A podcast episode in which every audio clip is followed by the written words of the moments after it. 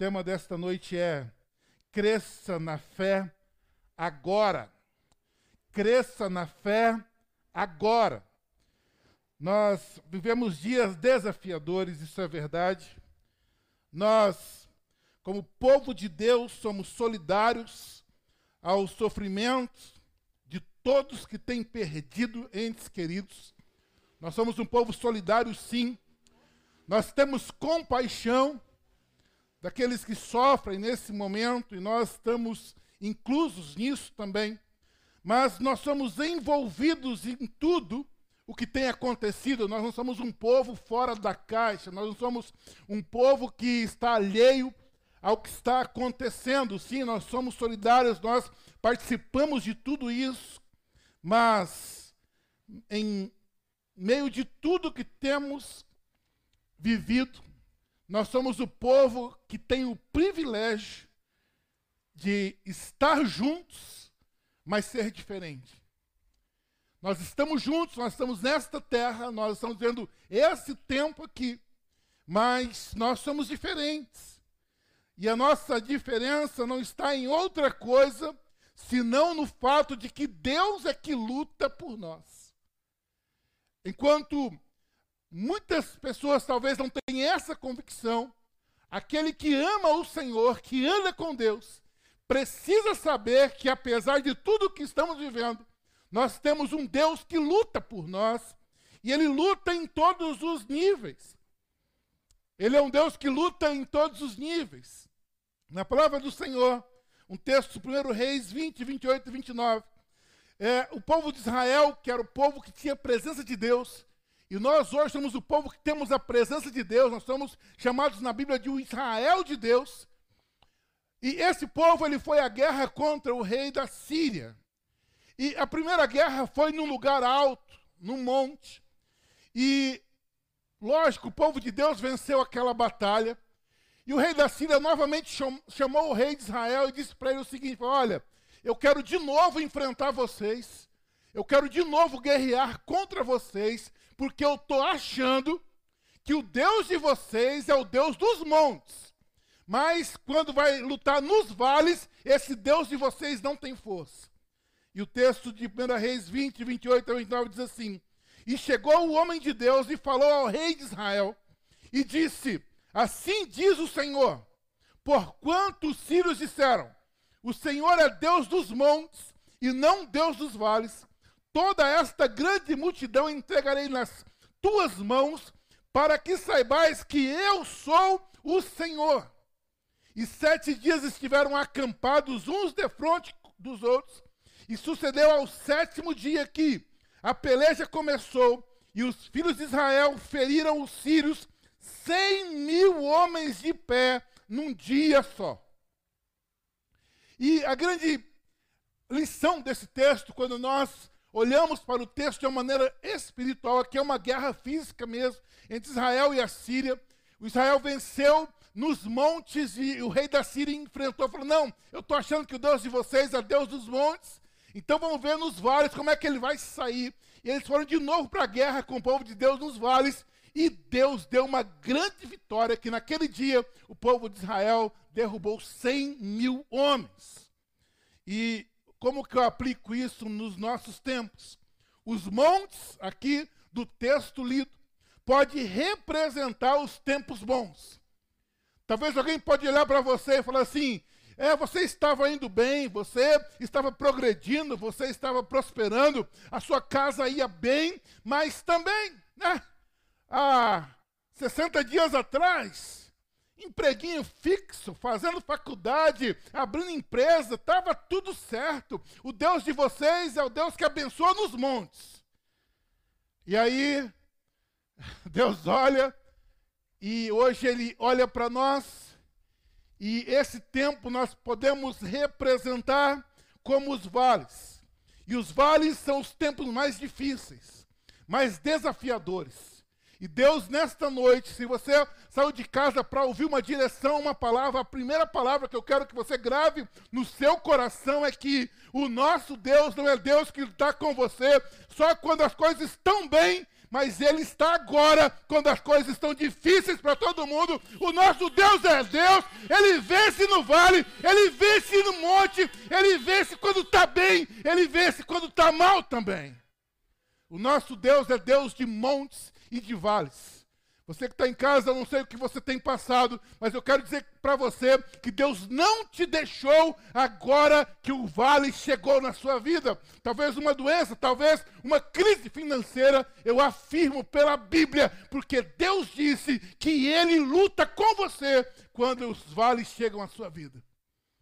Uma grande vitória para nós, irmãos. Então, a nossa fé precisa ser mantida agora. A verdade é que o Deus que nós servimos opera tanto nos montes quanto nos vales. Crendo nisso, eu vou continuar ministrando o ano da fé. É, nós abrimos o ano falando de ano da fé, e, e nós lançamos o ano da fé, e quando eu lancei o ano da fé, a, o meu desafio foi pensar que nós precisávamos ver as coisas antes delas acontecerem. Nós, face a face de homens que precisam ser desmarcados, nós temos o tema A Fé Vê.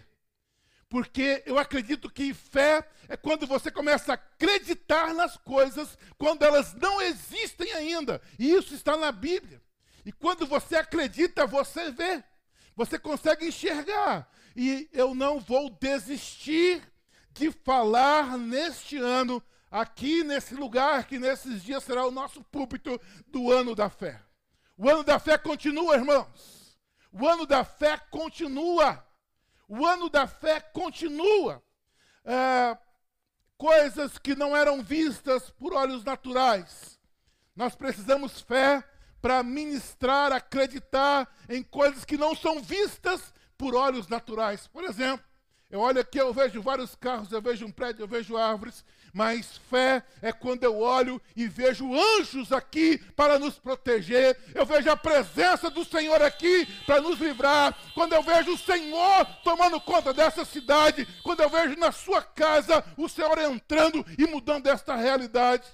O ano da fé é o tempo de nós enxergarmos o que a olhos nus não seria possível ver. E nós temos base para isso. Como está escrito, eu constituí pai de muitas nações. Quando a Bíblia ensina a fé, a partir da vida de Abraão, ele fala assim: Eu constituí Abraão pai de muitas nações. Ele é nosso pai aos olhos dele. Deus em que quem creu, o Deus da vida aos mortos, e chama à existência coisas que não existem como se existissem. Abraão, contra toda esperança, em esperança creu, tornando-se assim pai de muitas nações. Como foi dito a seu respeito, assim será a sua descendência. E a Bíblia diz que aquele que tem fé em Jesus é descendência de Abraão. Quem é descendente de Abraão aqui? Dá um amém aí, uma buzinada, pisca a luz. Nós somos descendência de Abraão. E Abraão, ele, ele chamou à existência as coisas que não existiam como se já existissem. Então Abraão ele começou a enxergar, mesmo que não era possível ver a olhos nus, as coisas que iriam acontecer, e isso é fé. Ele chamou à existência as coisas que não existem como se elas já existissem. E diz a palavra que nós somos descendência de Abraão. Nós somos hoje, irmãos, desafiados a ver essa situação que nós vivemos hoje é um desafio para nós enxergarmos. É um desafio para saber se você vai continuar crente. Para saber se você vai continuar com Deus. Nós sempre dissemos: se acontecer do Senhor voltar, se acontecer uma perseguição, será que a gente fica firme? O nosso tempo, irmãos, é para nós observarmos e aprender a ver nesse tempo. É tempo de gerar fé.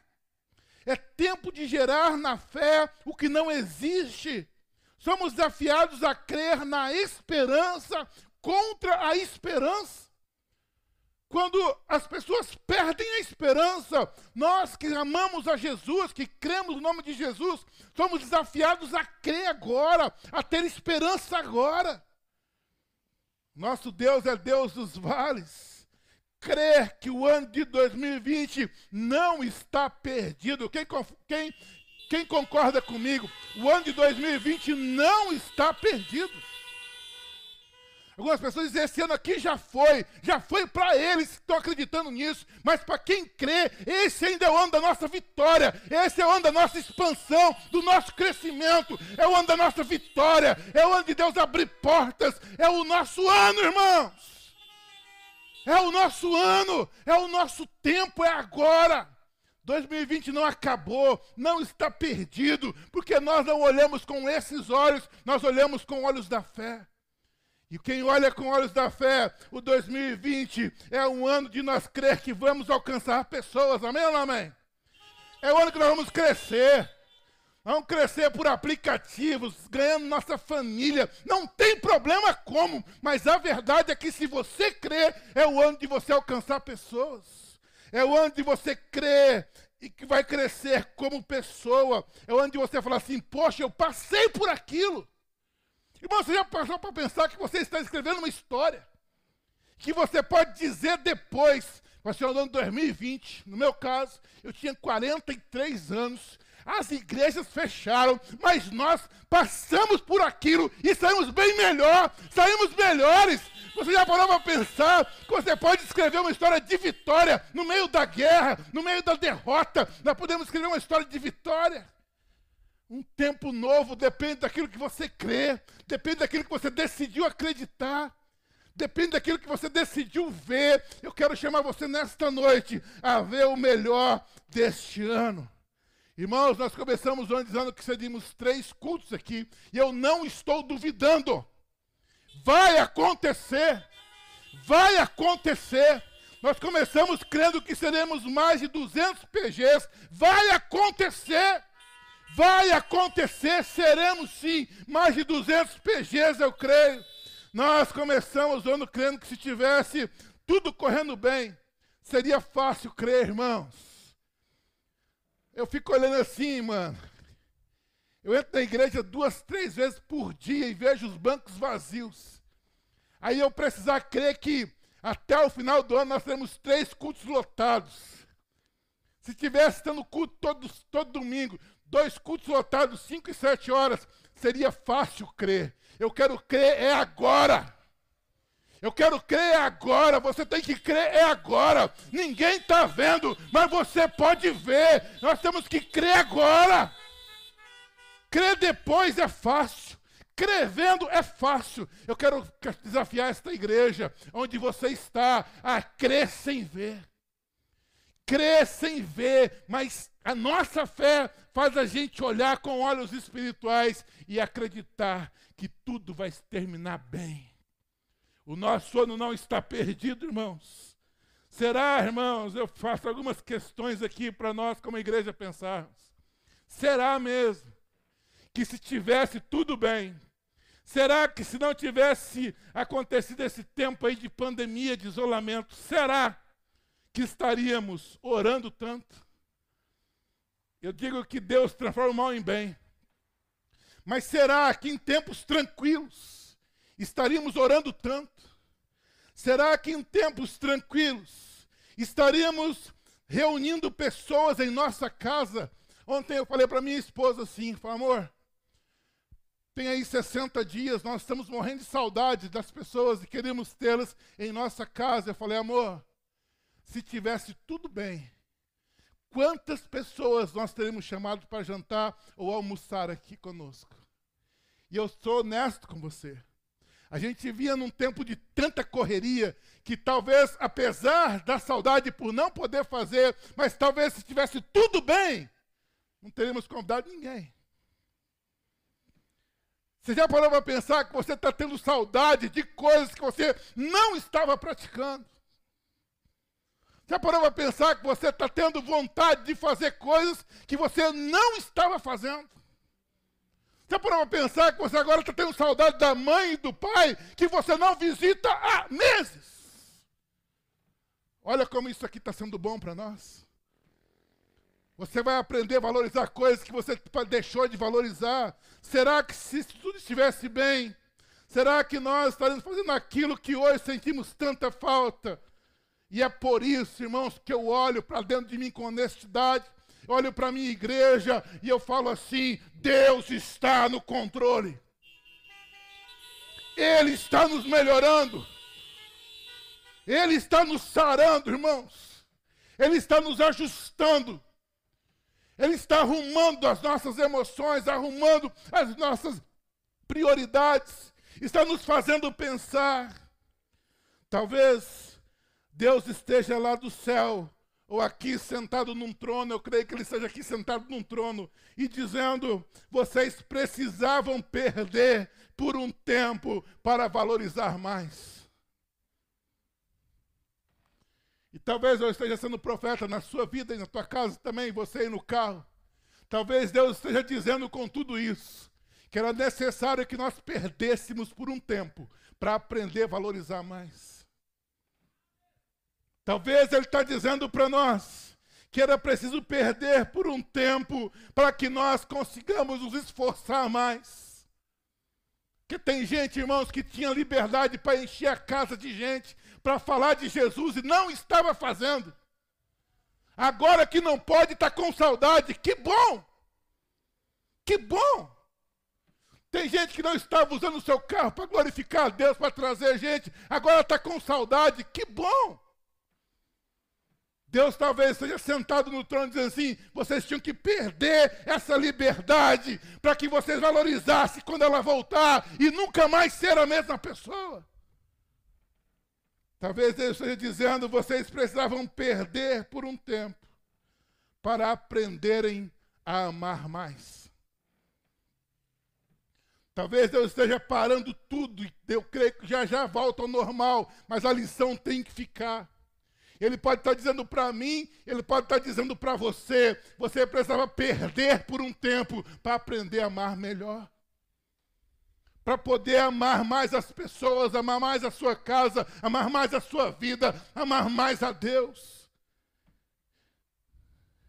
Precisamos ativar a nossa fé.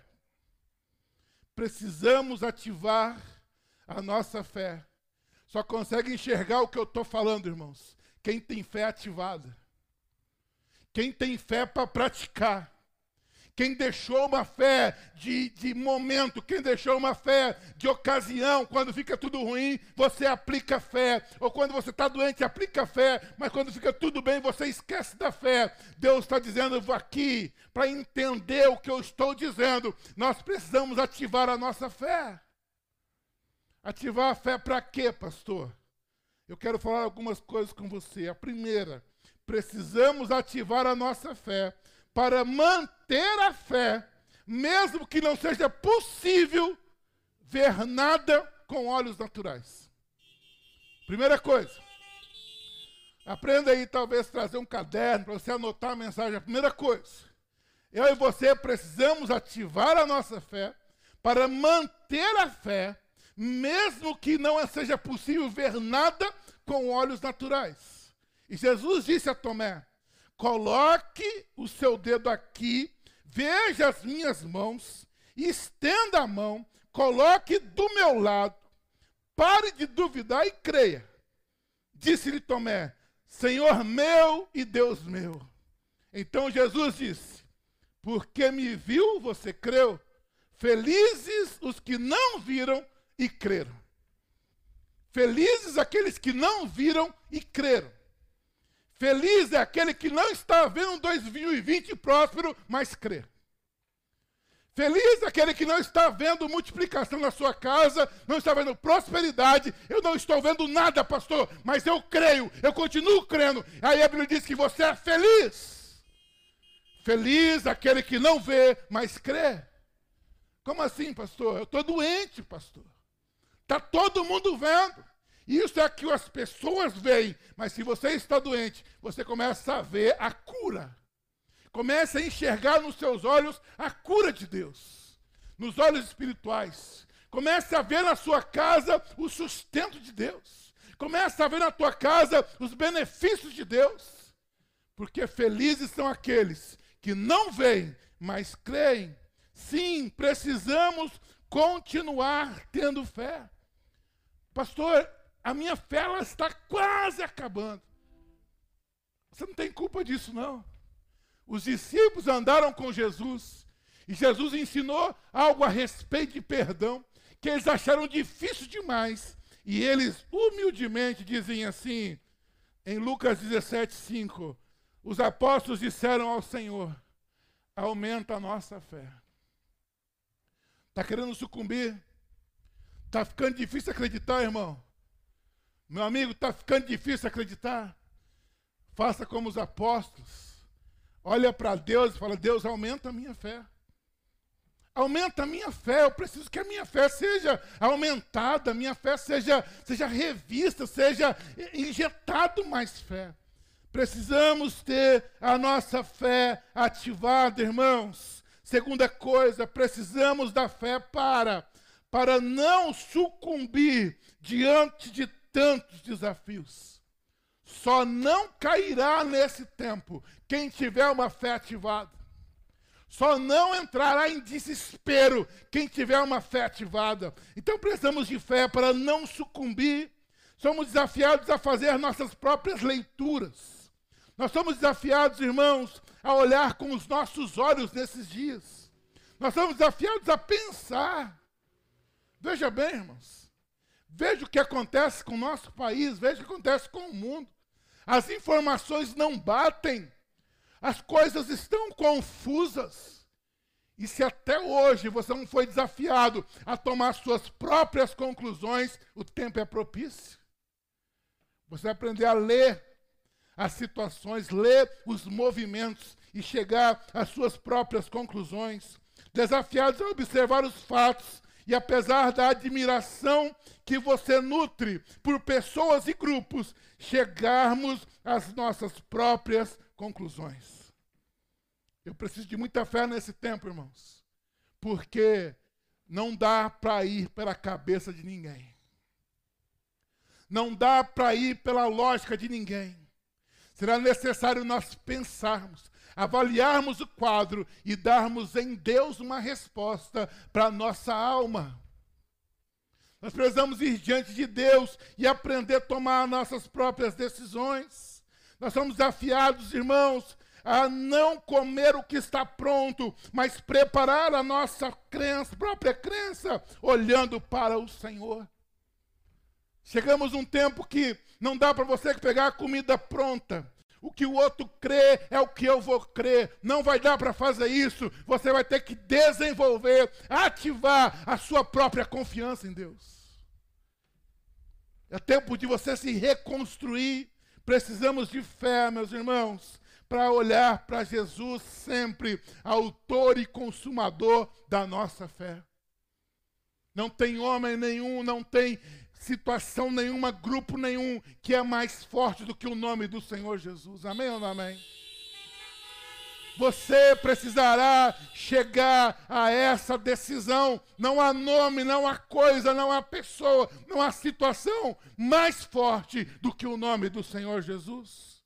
Ele é aquele que nós devemos olhar sempre. Hebreus 12, 1 e 3 vai dizer assim: a palavra do Senhor diz assim: portanto, também nós, uma vez que estamos rodeados de tão grande nuvem de testemunhas, livremos-nos de tudo que nos atrapalha e do pecado que nos envolve e corramos com perseverança a corrida que nos é proposta, tendo os olhos fitos em Jesus. Tendo os olhos fitos em Jesus. Tendo os olhos fitos em Jesus. Tendo os olhos fitos em Jesus. Tendo os olhos fitos em Jesus, autor e consumador da nossa fé. Ele, pela alegria que lhe fora proposta, suportou a cruz, desprezando a vergonha, e assentou-se à direita do trono de Deus. Pensem bem naquele que suportou tal oposição dos pecadores contra si mesmo, que, para que vocês não se cansem nem se desanimem. Como que eu posso não desanimar, pastor? Olhando para Jesus, olhando para Jesus, olhando para Jesus. Como que eu posso não cansar, pastor? Olhando para Jesus, olhando para Jesus, olhando para Jesus. Eu não vou cansar indo descansar, ver Netflix, nada errado nisso. Mas se há um descanso, é quando você olha para Jesus. Se há uma confiança que aumenta, é quando você olha para Jesus. Precisamos de fé para, terceiro, se replanejar, reinventar e chegar mais longe. Precisamos de fé para replanejar a nossa vida, reinventar o que nós fazemos e não manter, não estou falando em manter, porque quem tem fé vai se replanejar, se reorganizar, vai se reinventar e vai chegar mais longe. Amém ou não amém? Vai chegar mais longe. Não é um ano para manter, não, irmãos. Não é um ano para manter PG, não é um ano para manter rede, não é um para manter igreja. Não, a gente se reorganiza, replaneja e vamos saltar e chegar lá na frente, glória a Deus. Lá na frente. Melhores do que nós tínhamos imaginado. É um ano de fé e precisamos de fé para isso. Não que nosso Salvador Jesus precisou replanejar, mas eu vou usar o comparativo, irmãos. Jesus ele tinha um plano e tudo ocorreu segundo o que ele tinha planejado. Mas serve de, de, de uma comparação. Porque o texto dos últimos dias de Jesus aqui em corpo, o texto é fantástico, porque ele morre, irmãos. Ele morre. E ele fica três dias. A palavra diz que ele continuou guerreando lá embaixo, não sei onde é isso. Mas do, da terra, ele some. Aí eu fico imaginando os sacerdotes, os escribas, os, os, os homens da igreja. Eu fico lembrando das autoridades dizendo assim: ah, aquele Jesus encabou. Cara apareceu aí fazendo um, um rebuliço, cria, curou gente, mas nós matamos ele. Acabou. E passou um dia. Passou dois dias e eu fico imaginando que, que o sacerdote, as pessoas que queriam o mal de Jesus, já estavam planejando a festa. Eu imagino que o diabo já tinha é, preparado a festa. Venci o Filho de Deus. Talvez nesse tempo, irmãos, o diabo está olhando assim: acabei com tudo. Acabei com tudo, já são 60 dias, igrejas fechadas, pastores desanimados. Ele está dizendo assim: acabei com tudo. Só que ele está enganado. Olha o que o texto diz. É um texto um pouco longo. E quando você entender o que eu estou te falando, você buzina, você dá uma glória a Deus. Alguns dos nossos companheiros foram ao sepulcro e encontraram exatamente como as mulheres tinham dito, mas não ouviram. Eu lhes disse: Como vocês custam a entender e como demoram em, a crer em tudo o que os profetas falaram. Não deveria Cristo sofrer estas coisas para entrar na sua glória? Lucas 24, 24 a 26. As mulheres foram ao sepulcro. O sepulcro aqui, nós podemos entender que era para aqueles que mandaram matar Jesus, o sinal da vitória deles. Mas as mulheres foram lá e não encontraram nada. Depois, dois homens voltavam para casa do caminho de Emaús, e o texto diz assim: Então os dois contaram o que tinha acontecido no caminho e como Jesus fora reconhecido por eles quando partia o pão. Enquanto falavam sobre isso, o próprio Jesus, espera aí, o Jesus não tinha morrido. Mas dois homens estão voltando para casa e diz o texto que o próprio Jesus apareceu. Deu para entender? Jesus apareceu novamente. Eles ficaram assustados e com medo, pensando que estavam vendo um espírito. Ele lhe disse: Por que vocês estão perturbados? E por que se levantam dúvidas em seus corações? Vejam as minhas mãos e os meus pés, sou eu mesmo. Toquem-me e vejam: é, um espírito não tem carne nem ossos, como vocês estão vendo que eu tenho. Tendo dito isso, mostrou-lhes as mãos e os pés. E por não crerem ainda, tão cheios estavam de alegria e de espanto, e lhes perguntou: Vocês têm aqui algo para comer? Deram-lhe um pedaço de peixe assado e ele comeu na presença deles. E disse-lhes: Foi isso que eu lhes falei enquanto ainda estava com vocês. Era necessário que se cumprisse tudo o que o meu, a, a meu respeito estava escrito na lei de Moisés, e nos profetas e nos salmos. Então lhes abriu o entendimento para que pudessem compreender as Escrituras. Ele lhes disse: Está escrito, Cristo que haveria de sofrer e ressuscitar dos mortos no terceiro dia, em que seu nome seria pregado o arrependimento para perdão dos pecados a todas as nações, começando por Jerusalém. Vocês são testemunhas dessas coisas. Eu lhes envio a promessa de meu Pai, mas fiquem na cidade até serem revestidos do poder do alto. Tendo-os levado até as proximidades de Betânia, Jesus levantou as mãos e os abençoou. Estando ainda a abençoá-los, ele os deixou e foi para o céu. E então eles o adoraram, voltaram para Jerusalém com alegria e permaneciam constantemente louvando a Deus. Irmãos, três dias, três dias, três dias poderiam parecer uma eternidade para quem estava crendo. Os discípulos voltando para casa, voltando para o barco para pescar, os sacerdotes celebrando uma grande vitória, Satanás soltando fogos, dizendo que venceu, mas no terceiro dia o nosso Jesus ressuscitou e ele voltou melhor. Eu quero profetizar, meu irmão, na sua vida, que não é após esse tempo que estamos vivendo eu quero profetizar que ainda neste tempo você se tornará melhor. Ainda agora, o tema dessa mensagem é fé agora. Tem gente fazendo planos para depois da pandemia. Eu quero desafiar você a fazer planos agora. Fazer planos agora, irmãos. Dá para fazer, dá para fazer, dá para romper agora, dá para crescer agora, dá para se tornar um marido melhor agora, dá para se tornar um pai melhor agora, dá para ganhar vidas agora. Não é para depois, é para agora, porque Deus já nos ressuscitou em Cristo Jesus. Deus já nos ressuscitou em Cristo Jesus. Eu fico pensando que a festa do diabo estava preparada. Mas Jesus volta e acaba com a festa do diabo. Eu quero profetizar que a festa do diabo na sua vida está acabando agora. Porque Jesus chegou. Jesus chegou. Jesus chegou. A festa de Satanás nessa cidade está acabando agora. Porque Jesus chegou. A festa de Satanás no entorno está acabando agora, porque Jesus chegou. A Ele a honra, o louvor. A Ele, irmão, somente a Ele.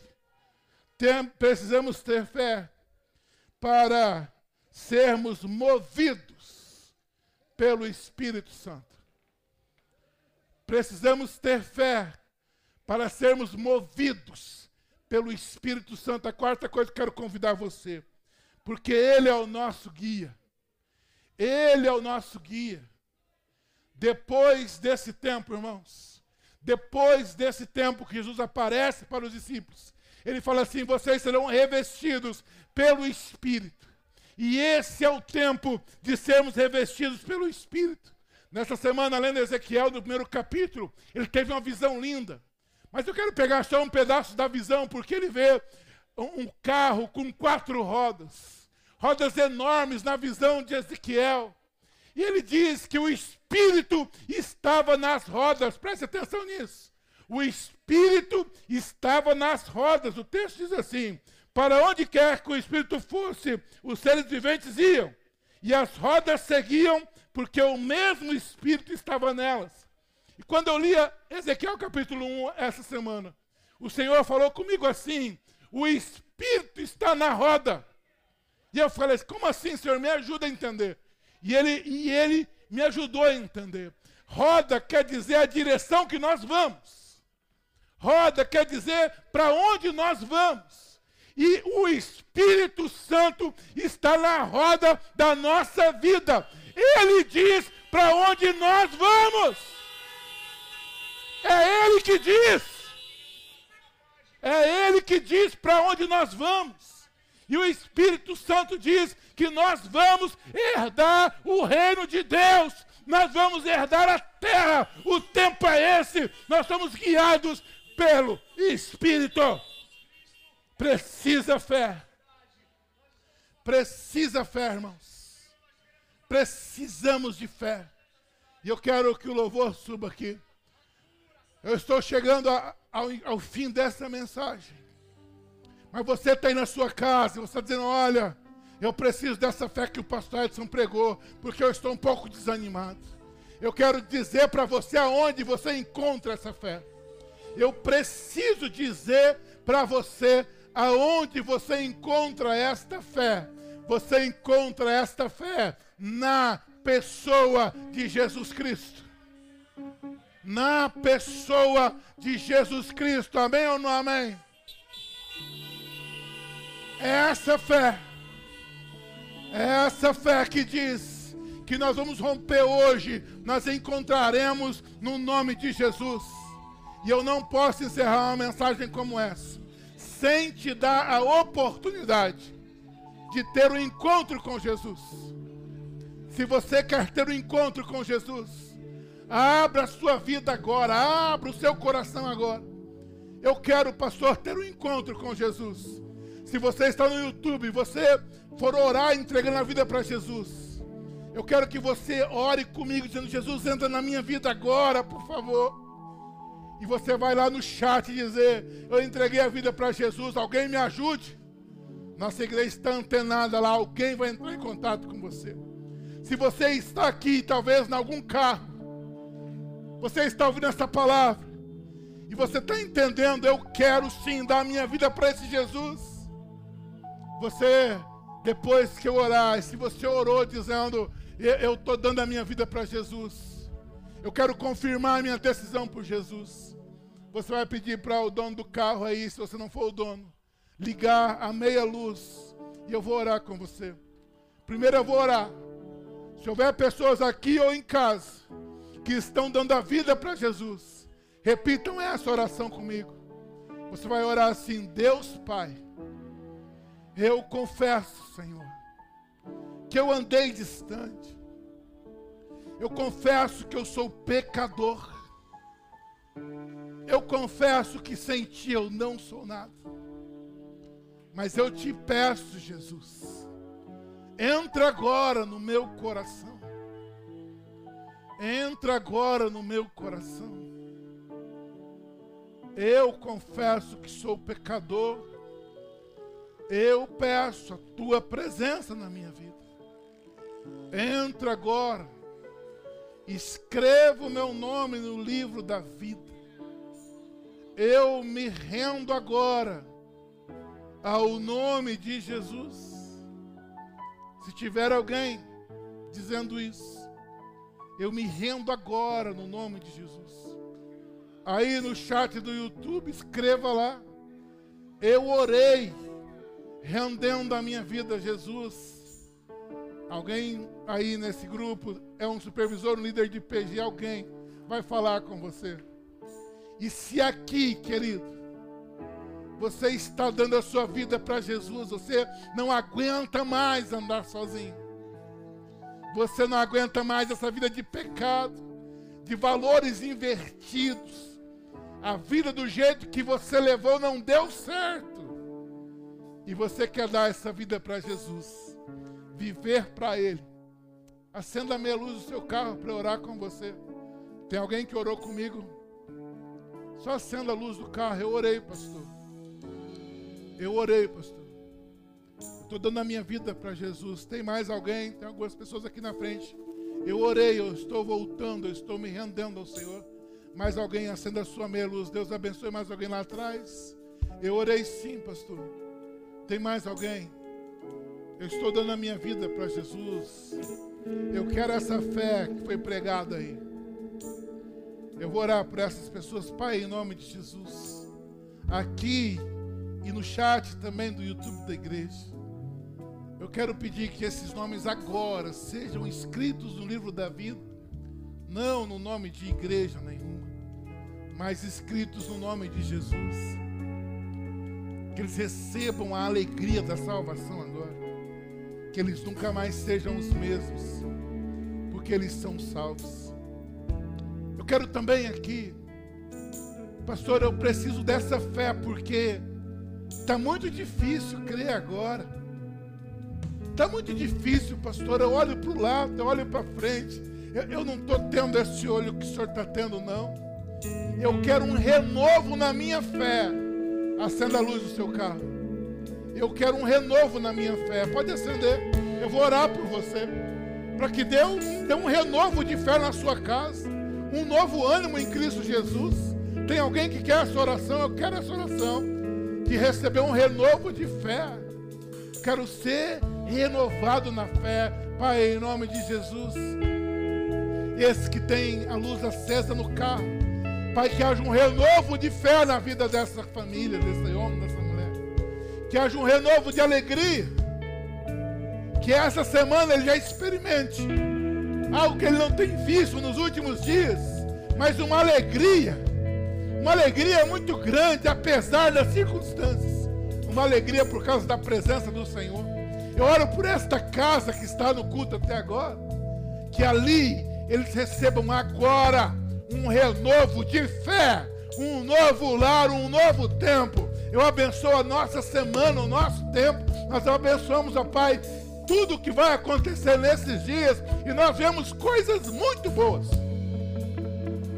Nós vemos a presença do Senhor aqui nesse lugar e nós oramos agradecidos em nome de Jesus. Amém, amém e amém. Glória a Deus.